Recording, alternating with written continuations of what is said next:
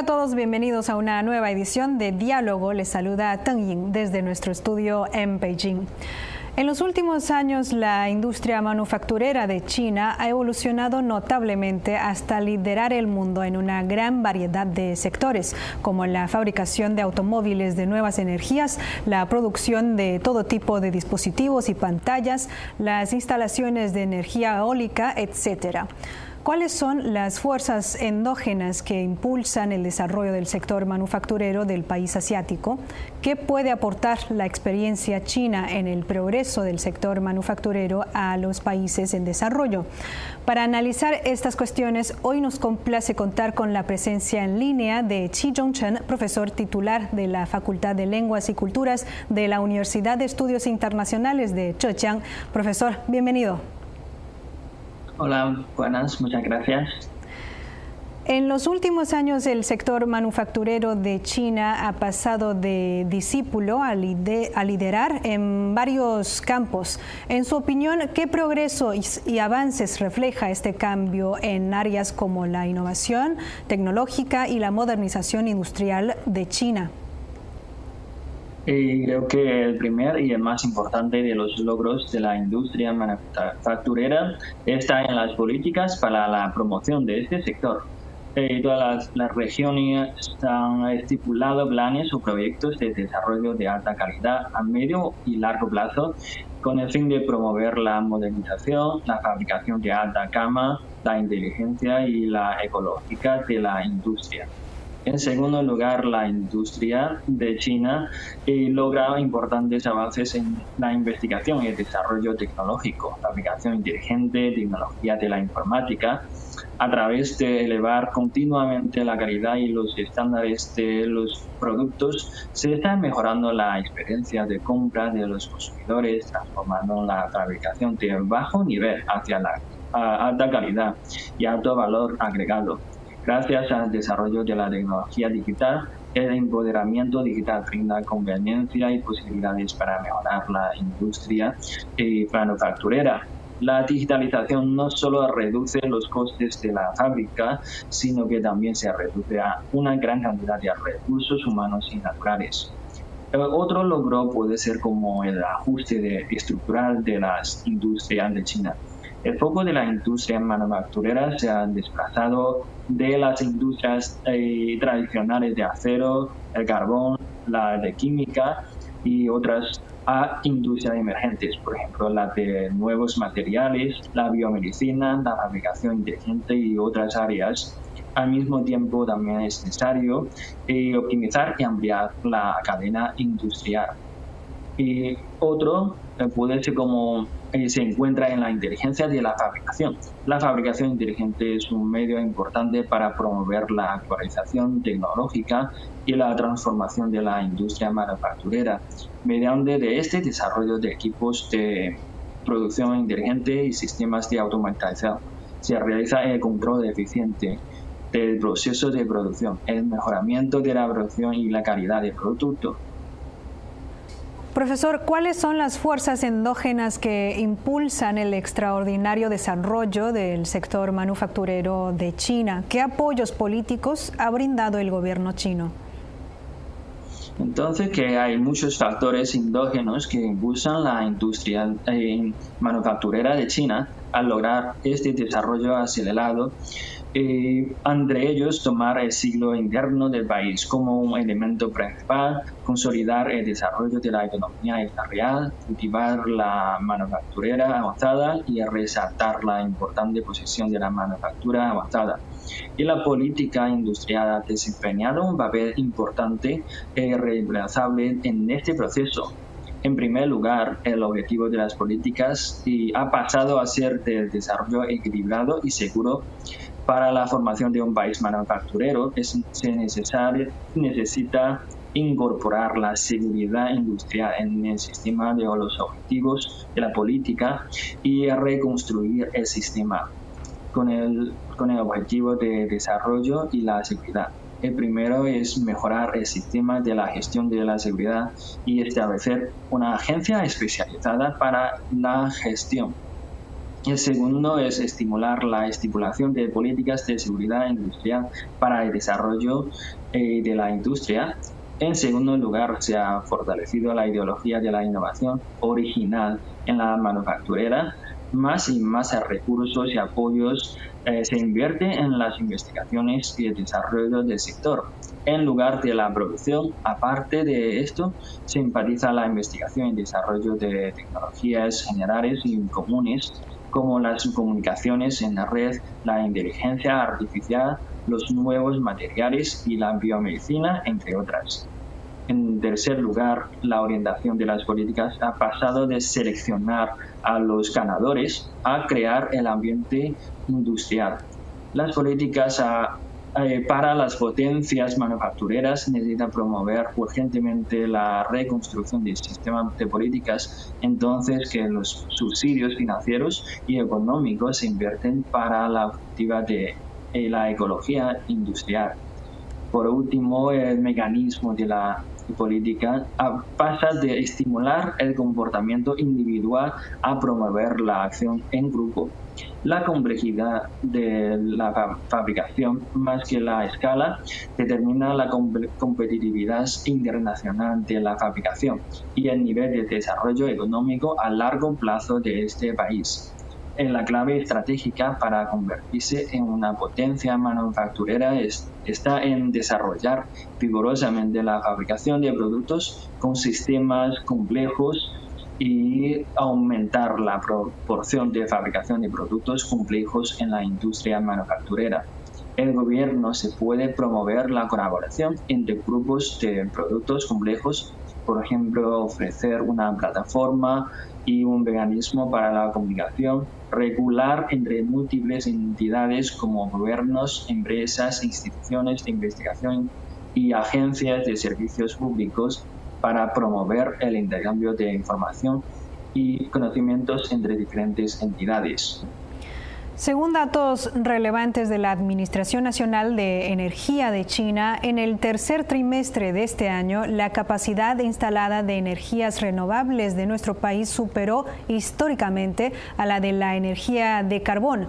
En su opinión, ¿qué papel ha desempeñado la transformación y modernización de la industria manufacturera china en el impulso de la transformación ecológica y con bajas emisiones de carbono de la estructura energética del país? El crecimiento económico de China ha entrado en una etapa de crecimiento de alta calidad. Por un lado, se ha cultivado un nuevo impulso económico, transformando los factores en innovación tecnológica, etc., y poniendo más énfasis en el desarrollo ecológico. En el marco del Acuerdo de París, China ha propuesto fuertes objetivos de contribución independiente y que también son conocidos por todos. Para 2030, las emisiones de dióxido de carbono por unidad de PIB disminuirán entre un 60% y un 65% en comparación con 2005 y la proporción de energía no fósil aumentará eh, al 20%. China ha propuesto que las emisiones de dióxido de carbono eh, deberían alcanzar el pico alrededor de 2030 y esforzarse para alcanzar el objetivo máximo lo antes posible. Al mismo tiempo, debemos mejorar vigorosamente la eficiencia de uso de la energía, es decir, reducir las energías consumidas por unidad de PIB y el dióxido de carbono emitido y por lo tanto para reducir significativamente la intensidad de dióxido de carbono de PIB, la clave está en reducir la intensidad energética mediante la conservación de eh, energía y cambiar la estructura energética para asegurar la demanda de energía y al mismo tiempo reducir las emisiones de dióxido de carbono, es decir, reducirlos por unidad de consumo de energía. En el contexto de la acelerada reconfiguración de las cadenas mundiales de suministro y producción, ¿qué papel positivo ha desempeñado la industria manufacturera china? ¿Qué impacto ha tenido en la reforma del sistema de gobernanza del comercio global?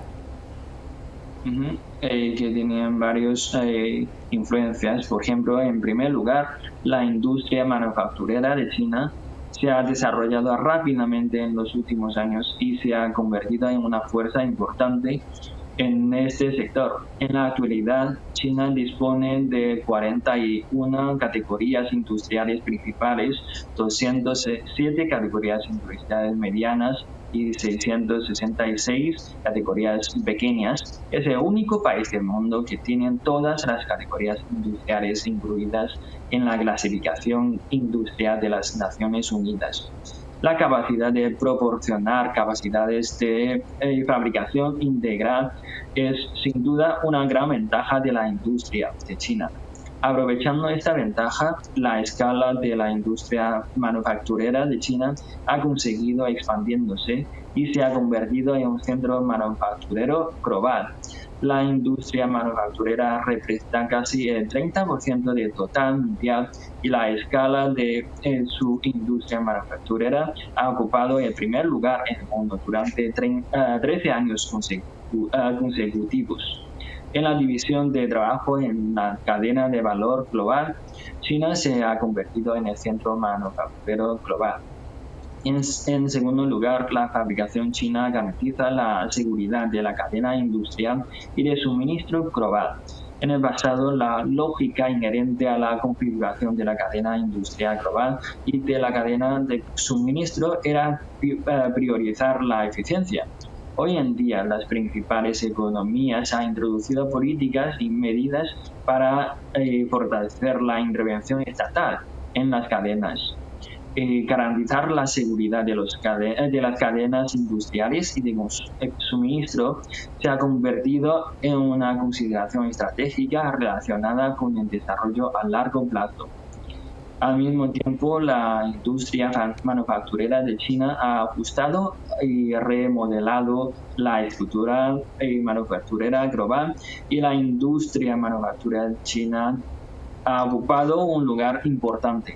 Actualmente la industria mundial está experimentando cambios profundos y el patrón de desarrollo de la cadena industrial y la de suministro está cambiando hacia la regionalización, localización, diversificación y digitalización.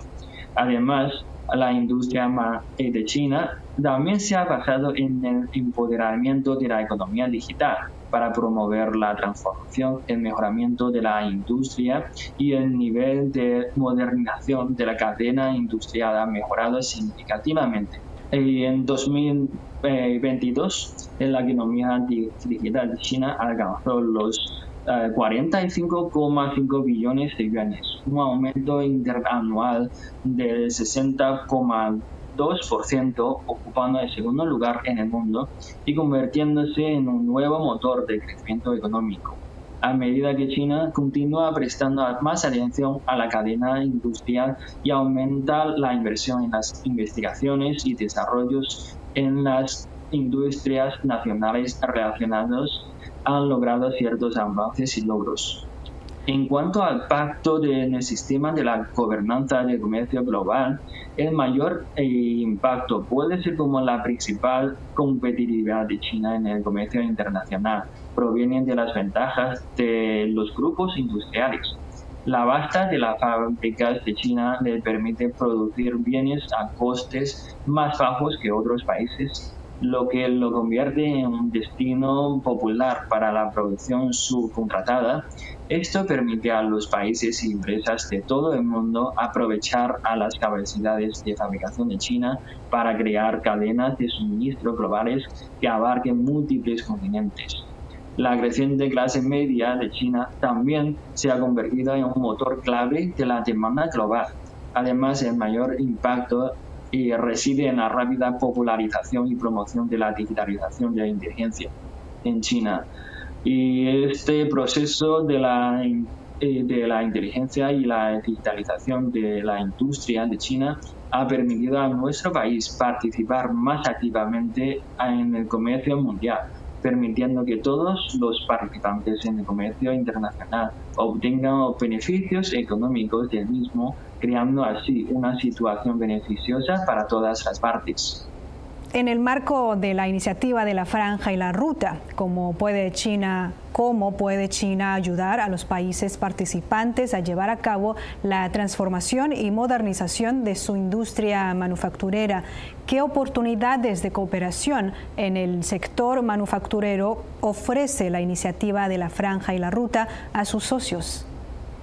En 2023 eh, se cumple el décimo aniversario de la construcción conjunta de la iniciativa La Franja y la Ruta. Esta iniciativa tiene como objetivo promover la liberación del comercio y la inversión y promover la conectividad económica global y fortalecer la cooperación económica con los países amigos participantes de 2013 a 2022, las importaciones y exportaciones de China con los países participantes aumentaron a una tasa anual promedio del 8,6% y la inversión directa acumulada en los países fue eh, de aproximadamente 84.970 millones de dólares estadounidenses estadounidenses y la inversión de infraestructura de China en estos países juega un papel importante en la inversión extranjera no financiera de China, que abarca el transporte, la energía, las comunicaciones y otros cambios.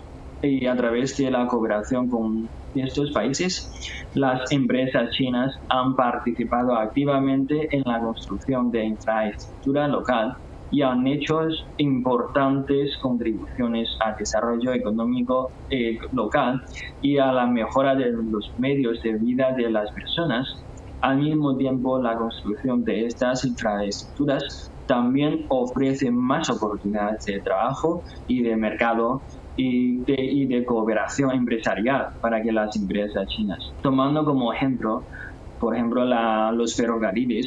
China Railway Construction Corporation ha construido muchas líneas ferroviarias en países participantes como el ferrocarril China-Laos y el ferrocarril China-Tailandia, la construcción de estas líneas ferroviarias no solo promueve el desarrollo de la economía local, sino que también brinda enormes oportunidades de mercado a las empresas constructoras de ferrocarriles de China.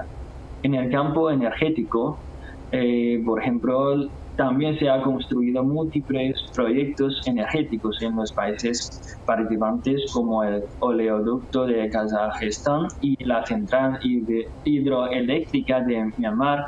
La construcción de estos proyectos energéticos no solo mejora la situación energética local, sino que también brinda enormes eh, oportunidades a las empresas chinas, tanto para China como estos países. Por lo tanto, las empresas cotizadas involucradas en la construcción de energía, como Petrochina y Sinopec, se han convertido en el centro de atención de los inversores.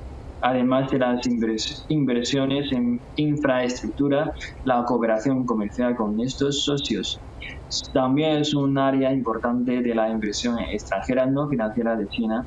Los intercambios comerciales entre China y los países participantes son cada vez más frecuentes y la escala de comercio continúa expandiéndose. El enfoque de la cooperación bajo esta iniciativa es la comunicación de políticas, la conectividad vial, el libre comercio sin obstáculos y la circulación de divisas y la conectividad entre pueblos. Sobre la base de estos cinco aspectos traerá nuevas oportunidades para la cooperación internacional en capacidad de producción, centrándose en el comercio de infraestructura y energía, para lograr el acoplamiento de infraestructura entre estos países y construir de manera proactiva ferrocarril, carreteras, rutas, puertos, y petróleos, redes y de gasductos y redes de información y comunicación.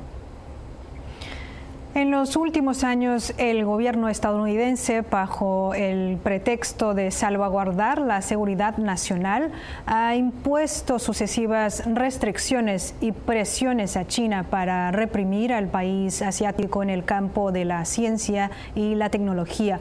En su opinión, ¿cómo debería impulsar China la innovación autóctona para salvaguardar la seguridad de su cadena industrial y seguir contribuyendo debidamente a la economía? Mundial? eh, para permitir que la industria manufacturera de China se desarrolle de manera sostenible y seguro, se debe destacar el papel del liderazgo político. China ha fortalecido la orientación política, el apoyo a la innovación y las garantías de factores y están comprometidos a promover el desarrollo de alta calidad y de la industria manufacturera. En esta compleja y clave situación, la industria manufacturera debería incrementar sus esfuerzos en innovación científica y tecnológica para crear un efecto de aglomeración industrial. Recientemente muchas ciudades y provincias han introducido una serie de nuevas medidas para promover el desarrollo de la industria, activando aún más el uso de desarrollo. Por ejemplo, Zhejiang ha dado prioridad a las garantías de factores de fabricación, por ejemplo, el uso de la tierra y se promueve enérgicamente la remediación de terrenos industriales eficientes en términos de apoyo financiero, se ofrecen más de 250 mil millones de yuanes en nuevos préstamos a medio y largo plazo destinados a la industria manufacturera y se continuaron realizando esfuerzos para estabilizar y ampliar la inversión en en la industria manufacturera. En segundo lugar, si la industria requiere promover la innovación independiente, se necesita seguir ampliando los grupos industriales, cultivar y fortalecer los, eh, eh, las industrias y mejorar la resiliencia de las cadenas industriales son las medidas importantes. A principio de este cambio, la provincia de Zhejiang también propuso construir cuatro grupos industriales avanzados de clase mundial como la tecnología de la información de nueva generación, petroquímicos ecológicos y nuevos materiales, 15 grupos industriales característicos a nivel provincial como circuitos integrados, seguridad digital y comunicaciones en red, y una serie de grupos industriales. Shanghai ha propuesto de acción de crecimiento empresarial que se centrará en el sistema de cultivo en gradiente de empresas de alta calidad y construirá empresas manufactureras locales con competitividad global. En tercer lugar, utilizar las ventajas de desarrollo digital para acelerar la innovación continua de la industria. Centrándose en la modernización industrial, Shanghai ha implementado la operación Mariposa Digital para acelerar la transformación digital. Entonces, que y en el cuarto es cultivar un grupo de empresas líderes y mejorar el mecanismo de innovación con las empresas como organismos principales. En algunas regiones, al promover el diseño industrial y la inversión en innovación, se producen fenómenos como una tubulación de construcción de bajo nivel y una competencia homogénea para mejorar la competitividad de las industrias, debemos llevar a cabo una nueva ronda de transformación tecnológica a gran escala para potenciar el rejuvenecimiento de las industrias tradicionales continuar expandiendo industrias ventajas como la fabricación de productos electrónicos, eh, aplicaciones y servicios de información. En su opinión, ¿qué lecciones puede aportar la experiencia china en el desarrollo del sector manufacturero a los países en desarrollo en general? Eh, bueno, eh, la industria manufacturera de la nueva China partió una base muy pobre. Después de 70 años, China se ha convertido en el mayor país fabricante y exportador de productos acabados del mundo. Y está dando grandes pasos para convertirse en una potencia manufacturera. Este es un hito en la historia de la economía humana también puede ser como es un milagro. China ha promovido continuamente la modernización y ha logrado una sociedad moderadamente acomodada en todos los aspectos. Eh, resumidamente, creo que hay cinco aspectos que se pueden compartir con que, que se puede compartir con los países en desarrollo. Por ejemplo, lo primero es la planificación. Desde arriba se debe combinar con la vitalidad de la base. por ejemplo, desde la eh, fundación de la República Popular China, ha comenzado a formular planes o proyectos de desarrollo económico y ha implementado 13 planes quinquenales para el desarrollo económico y social nacional. Y el sistema de planificación de China incluye no solo planes nacionales integrales de desarrollo económico y social, y también para planes urbanos, sino que también planes como especialmente para diferentes campos e industrias. Incluyen no solo planes a corto plazo, sino también los a medio plazo y a largo plazo. Y entonces que no solo también no solo incluye planes a nivel eh, de urbano, sino también de gobierno central. estas planificaciones incluyen y no solo eh, a un nivel de gobierno local, sino que también a los departamentos, las zonas industriales. Y la planificación de alto nivel favorece la formación de consenso, mantiene la estabilidad de las direcciones y políticas de desarrollo y fortalece la orientación para las empresas. El segundo es combinar el papel de gobierno con los medios de mercado el despliegue de la industria eh, manufacturera de China. Desde la reforma y la abertura se han beneficiado de las reformas orientadas al mercado. Sin embargo, como sabemos que el mecanismo del mercado también tiene sus propios fallos y deficiencias, por lo que se necesita la mano invisible del gobierno para ayudar a corregir los fallos de la mano invisible del mercado. El tercero es combinar las ventajas comparativas con el desarrollo de capacidades.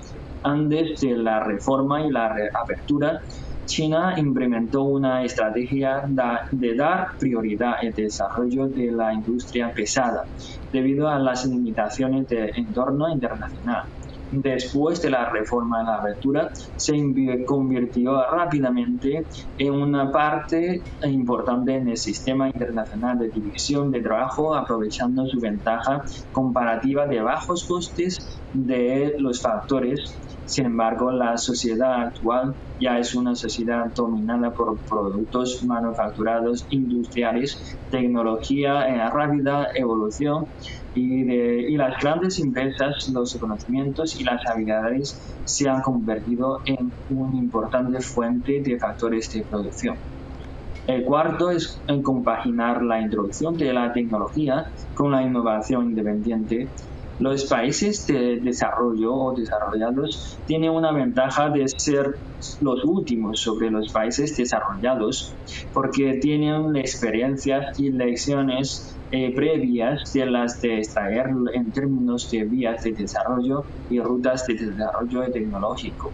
Dicha ventaja es particularmente evidente en la innovación tecnológica al aprender e introducir tecnologías de los países desarrollados o los países en desarrollo como ah, primeros, los países eh, se pueden aprovecharlos y, fortalecer sus propias industrias.